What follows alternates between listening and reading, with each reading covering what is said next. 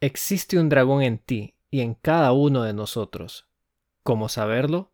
Si has sentido el miedo a dar un paso a lo desconocido, la duda de saber si has tomado el camino correcto, retrocedes al pasado recordando tus errores, o bien vives en el futuro pensando en lo que aún no ha ocurrido, son solo algunos síntomas de que el dragón existe.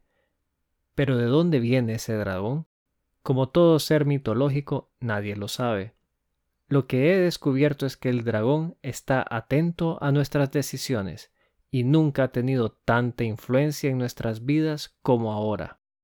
Verán, en antigüedad las decisiones eran mucho más simples y la mayoría de ellas estaban vinculadas a la necesidad de sobrevivencia. El principal objetivo era poner comida en la mesa. Ganancia era conseguir una cueva para escudarnos de la inclemencia del clima y tomar una pareja para... bueno, ya se imaginarán. Hoy en día las decisiones no solo son complejas, sino que ahora las tomamos con mayor frecuencia. Para muestra, un botón. Tomemos algo cotidiano. ¿Qué vas a comer hoy? Para responder esta simple pregunta tendrás que hacerte muchas otras. ¿Comeré en casa o saldré? ¿Por qué no pedir algo? Y si vas a comer acompañado, el tema se pone aún más complejo. ¿Qué va a querer esa persona? ¿Será que le guste algo mexicano, italiano, mejor chino? Ah, ¿y estás bien vestido para la ocasión? ¿O te vas a cambiar? Y bueno, creo que entienden el punto. Cómo entra el dragón en el tema es algo complejo, pero más complejo es aceptar que el dragón existe. Con la modernidad, el dragón ha tomado mucho más fuerza y en ocasiones hasta el control de nuestras vidas. Y todo esto sucede sin que nosotros nos demos cuenta. Mencionaré tres estados del dragón que estoy seguro podrás identificar. El primero es el sueño del dragón. Caemos en indiferencia. Sientes que el tiempo pasa pero tú no avanzas y en ocasiones el sueño se transforma en pesadilla, atormentándonos sobre el futuro, creando preocupación sobre hechos que nunca sucederán. Otro estado es la ira del dragón. La experimentas con impaciencia, siendo demandante sin capacidad de saciar su sed de perfección impidiéndote tomar acciones porque nunca es suficiente, porque siempre necesitas de algo más. Cuando enfurecido ruge, nublando el pensamiento, impidiéndote ver las posibilidades y cayendo en la resignación. El último estado es el temor del dragón. Su presencia crea incertidumbre, resta la confianza de creer que podemos hacer las cosas, recordándonos de nuestros errores del pasado. Este estado provoca indecisión y sin capacidad de tomar acción. Promueve el sentido de huir, huir del problema sin buscar solución.